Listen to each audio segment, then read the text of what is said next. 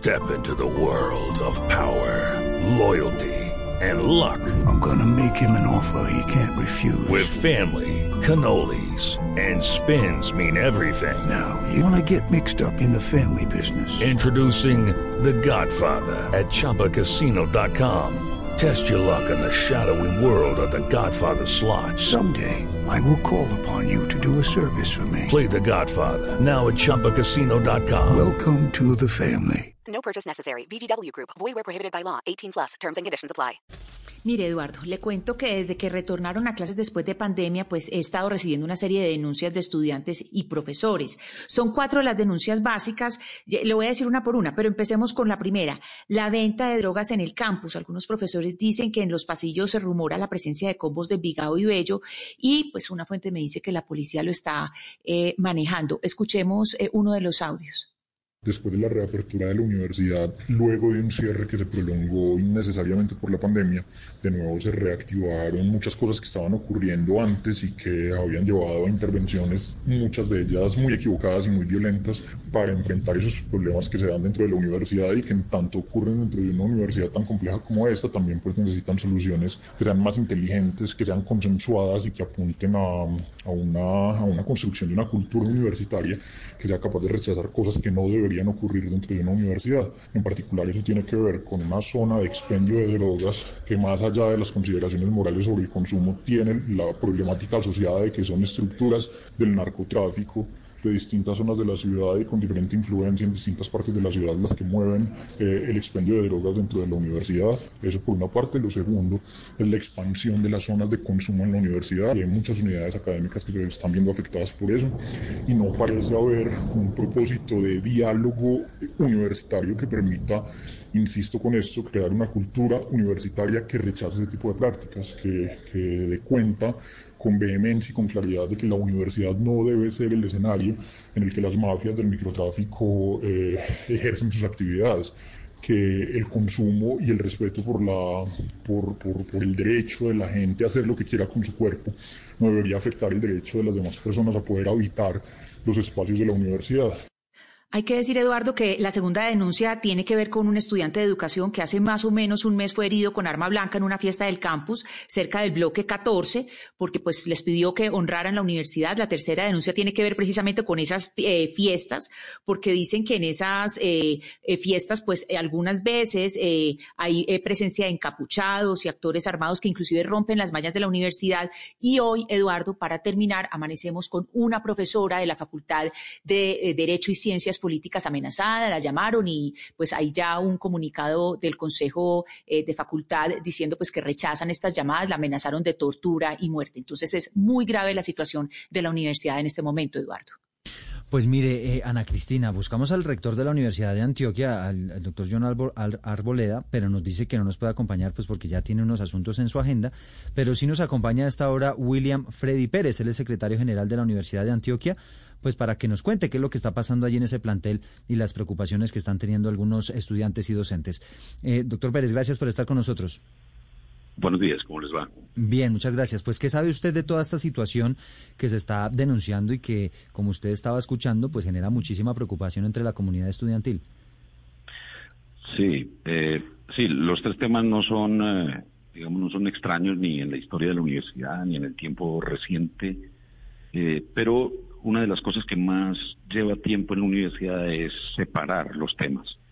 En efecto, eh, ha sido una preocupación constante de la universidad, a lo cual ha dedicado en el largo plazo muchos esfuerzos en relación con el tema de la salud pública, el consumo de drogas, los expendios o lo que tenga que ver con organizaciones que acabo de escuchar, son temas que manejan normalmente las autoridades. Usted sabe, la universidad tiene básicamente entrenamiento en estrategias pedagógicas, comunicativas, didácticas que ha desplegado desde hace mucho tiempo para enfrentar problemas que son muy habituales en las universidades públicas, en particular en las, colombianas. Eh, ustedes saben que este tipo de, de asuntos no son ni los más intensos en estos tiempos, pero sí son muy comunes eh, lo mismo que las uh, protestas, el uso de violencia, el uso de papas explosivas, Hace poco veíamos en la Universidad Nacional, en la Distrital, en el eh, Politécnico, eh, etcétera.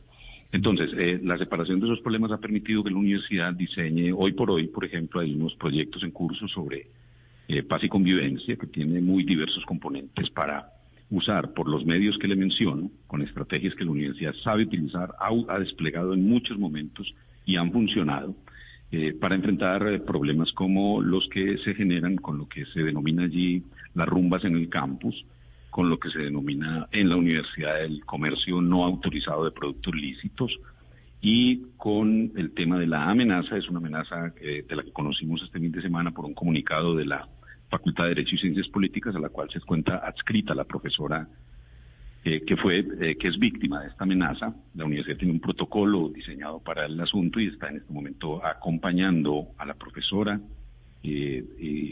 poniendo en conocimiento de las autoridades y desplegando los recursos internos que de conformidad con ese protocolo ella despliega desde hace mucho tiempo para acompañar personas que han sido víctimas de ese tipo de amenazas eh, y también, pues por supuesto, es rodeada por la comunidad universitaria que se suele expresar con comunicados de repudio y solidaridad. Sobre el estudiante en la pero, pero, aquí, aquí una pregunta y es es que usted nos dice, mire, esto no es un tema extraño, esto ocurre en otras universidades públicas, que no es, son los, los problemas más intensos. Me, da a mí la sensación un poco de que, de que el tema no le preocupa tanto a usted, señor Pérez. Ah, sí, usted tiene una sensación equivocada, porque sí es muy preocupante. Cualquier evento que ocurra eh, que genere este tipo de afectaciones de los derechos, del bienestar o de la integridad de una persona, nos preocupa tanto como preocupa un mayor número de ellos. Lo único que estoy procurando es eh, un contexto. también podría hablarle del contexto de ciudad, de la zona en la que se encuentra la universidad, pero para que no se crea que es una justificación o una expresión de que no nos preocupa, pues no, no lo haré. Eh, sobre secretario Pérez. Secretario Pérez, discúlpeme, pero es que en su intervención anterior usted dijo que, que, esto era algo pues como estructural de la universidad y que no son muy intensos, pero permítame decirle, eh, secretario, que en los últimos dos meses las denuncias que hemos recibido son constantes de parte de estudiantes y profesores. Y esta presencia de estructuras organizadas, porque es que combos de Envigado y Bello que son estructuras organizadas, pues uno se pregunta, claro, dicen, eso es papel de la policía, es papel de, de la fuerza pública, pero ¿qué tipo de acción está eh, pues eh, haciendo la, rectoría porque hay que detectar si hay personas que están infiltradas, qué es lo que están haciendo. Es decir, desde la rectoría, entendiendo que está la presencia de las autoridades, desde la rectoría, ¿qué se está haciendo para poder atacar esas estructuras que son las que tienen estudiantes, eh, profesores amenazados, estudiantes heridos y esta eh, pues eh, estas ventas eh, ambulantes pululando por todos lados. Hey guys, it is Ryan. I'm not sure if you know this about me, but I'm a bit of a fun fanatic when I can. I like to work, but I like fun too. It's a thing. And now the truth is out there. I can tell you about my favorite place to have fun. Chumba Casino. They have hundreds of social casino style games to choose from with new games released each week. You can play for free anytime, anywhere and each day brings a new chance to collect daily bonuses. So join me in the fun. Sign up now at ChumbaCasino.com. No purchase necessary. BGW. Void were prohibited by law. See terms and conditions. 18 plus.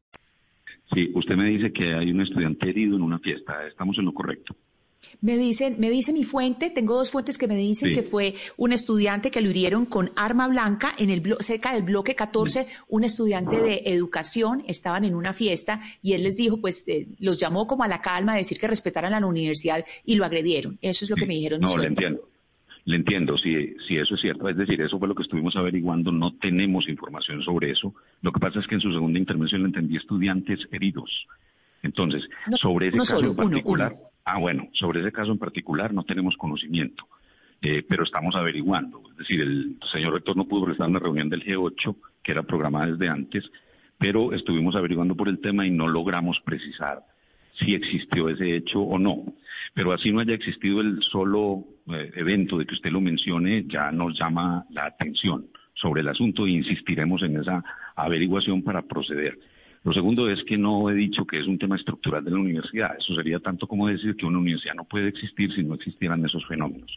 Lo que he dicho es que es un tema persistente en que la, la universidad trabaja con fluctuaciones en muchos tiempos y que la universidad despliega, estaba haciendo un inventario de los esfuerzos que la universidad hace para esto en muy largo plazo y también con intervenciones coyunturales para, con las vías que ella manipula o que ella sabe o que ella conoce, con la ayuda de los estamentos, el acompañamiento de los profesores, de colectivos de estudiantes, etcétera, intervenir con esos medios ese tipo de problemáticas. Le estaba inventariando los proyectos que en este momento están en ejecución dirigidos específicamente a esos problemas de uso indebido del campus, que son los proyectos de paz y convivencia, una estrategia específica comunicativa todos los esfuerzos que están desplegando a partir de esas quejas que usted menciona, que están desplegando las diversas unidades académicas y en eso está empeñada la universidad en estos días. Pero por favor no vaya a entender que nosotros no nos preocupa profundamente el tema. Es una preocupación constante de la universidad, lo que digo es que es desde hace muchos años. Señor Pérez, para entender, eh, porque si uno compara, así sea antipática la comparación, una universidad privada del nivel de la de Antioquia que detecta que unos estudiantes hacen fiestas en salones y hacen todas las cosas que nos ha descrito Ana Cristina, inmediatamente son suspendidos o expulsados de la universidad. Entonces quiero que, nos explique cuáles son las dinámicas e instrumentos que las directivas eh, y autoridades de una universidad pública tienen para limitar este tipo de cosas de los estudiantes sin que se diga que se les está quitando el derecho a la educación. Ah, sí, señor. No, la universidad también despliega eh, todo, digamos, los esfuerzos de la unidad de asuntos disciplinarios. Hay procesos disciplinarios sobre algunos temas relacionados con las problemáticas que se mencionan, pero y además todas las, digamos, los programas de acompañamiento y todas las estrategias que le insisto eh, de programas de bienestar, didácticas, comunicativas, etcétera. Eso no son, digamos, efectos que se producen en una universidad pública en el inmediato plazo, ¿cierto? Sino que son normalmente eh, efectos que se producen y que van mostrando, si uno revisa el comportamiento, por ejemplo, el comportamiento de las amenazas. Si uno revisa curvas en el largo plazo, pues evidentemente hay un descenso dramático de lo que ocurrió en algunas épocas recientes. Si uno revisa también el tema de ventas en comparación, por ejemplo, con un proyecto que ahora la universidad ha ido trabajando hace unos tres años, que es una intervención arquitectónica que fue expuesta con algunos grupos, pero que interrumpió la pandemia, lamentablemente. Fue discutida con 10 colectivos, incluidos los propios eh, estudiantes involucrados en la temática. Eh, evidentemente eso va produciendo efectos en el largo plazo, pero resulta muy difícil esperar una intervención, digamos, de tipo drástica o, inmediata eh, de parte de la universidad que normalmente produce efectos adversos. Secretario Pérez, eh, para continuar esta conversación, eh, lo invito a que escuchemos eh, un pequeño audio de otra de las fuentes. Le queremos aclarar a todos los oyentes que las fuentes ustedes las escuchan con el sonido de la voz distorsionado precisamente para proteger la identidad de la fuente. Escuchemos este audio. Muy tristemente, como profesor de esta universidad, hace muchísimo tiempo, tengo que decirle que está mucho peor que cuando nos fuimos, eh, cuando se cerró por pandemia esta cosa, por esa situación del COVID-19, y decir que el tema de los venteros ambulantes está súper difícil que cada vez más hay venteros que traen música, casi todos, que los mismos estudiantes están quejando muy angustiados porque no oyen bien las clases, los profesores tampoco, el tema de las ventas con jugos y licuadoras donde se hace jugos con agua del baño y desde Ciencias Básicas habíamos enviado un comunicado antes de la pandemia sobre esa, ese tema de salud pública. Entonces nadie dice nada, nadie gobierna esta universidad. ¿Qué hacemos? ¿Qué, nos puede decir sobre ese audio, señor Pérez? Sí, no, que estoy de acuerdo con el, con, el informante en el sentido de que las, eh, las ventas ambulantes que se denominan allí eh, son preocupantes. Mm. Son preocupantes para, para el estamento ¿Qué están haciendo Bueno, sobre eso hay un proyecto que usted puede localizar fácilmente, que está en proceso, es el que me estaba refiriendo ahorita, el que implica una intervención arquitectónica, una incorporación por la vía de bienestar de mm. personas que, eh, por la vía de bienestar digo, que de personas que eh, ejercen esta actividad y una ordenación en general de las posibilidades que existen. Sí, pero aquellas personas, señor Pérez, eh, que están pidiendo algunas acciones inmediatas, que están pidiendo algo de control, ¿usted qué les puede contestar? Sí, en esa, lo que le puedo decir es que la universidad está procediendo y se puede consultar exactamente el proyecto que está llevando a cabo sobre el particular. Pero una acción inmediata es muy complicada. Usted entienda, la universidad no tiene vigilantes con armas en las porterías ejerce un control y unas actividades que siempre han estado en la Universidad Interna de Autorregulación, pero se está procediendo sobre el tema en tanto es preocupante, genera el tipo de preocupación que expresa el profesor, me parece que es uno de los informantes, y es porque existen, eh, digamos, muchos puestos con ventas. Aquí normalmente los puestos fluctúan, según el último estudio que conocí, entre 180 y 60, dependiendo del momento del examen, de, perdón, del avance del semestre. Es decir, a inicio de semestre hay una cierta cantidad que fluctúa o se incrementa en la medida que el semestre avanza, pero decrece al final. Con la pandemia y el retorno de la pandemia, eh, en un contexto, pues ya le digo, de 60% de informalidad en nuestras ciudades, eh, resulta muy difícil controlarlo y proceder, eh, digamos, de una manera inmediata a resolver el problema de un día para otro. Claro, y es precisamente lo que saben quienes están vendiendo esas drogas y esa es la razón por la cual seguramente terminan allá metidos. William Freddy Pérez es el secretario general de la Universidad de Antioquia. Le agradecemos estos minutos. Bueno, señor, a usted muchas gracias. It's time for today's Lucky Land horoscope with Victoria Cash. Life's gotten mundane, so shake up the daily routine and be adventurous with a trip to Lucky Land. You know what they say. Your chance to win starts with a spin. So go to LuckyLandSlots.com to play over 100 social casino-style games for free for your chance to redeem some serious prizes. Get lucky today at LuckyLandSlots.com. Available to players in the U.S., excluding Washington and Michigan. No purchase necessary. VGW Group. Void where prohibited by law. 18 plus. Terms and conditions apply.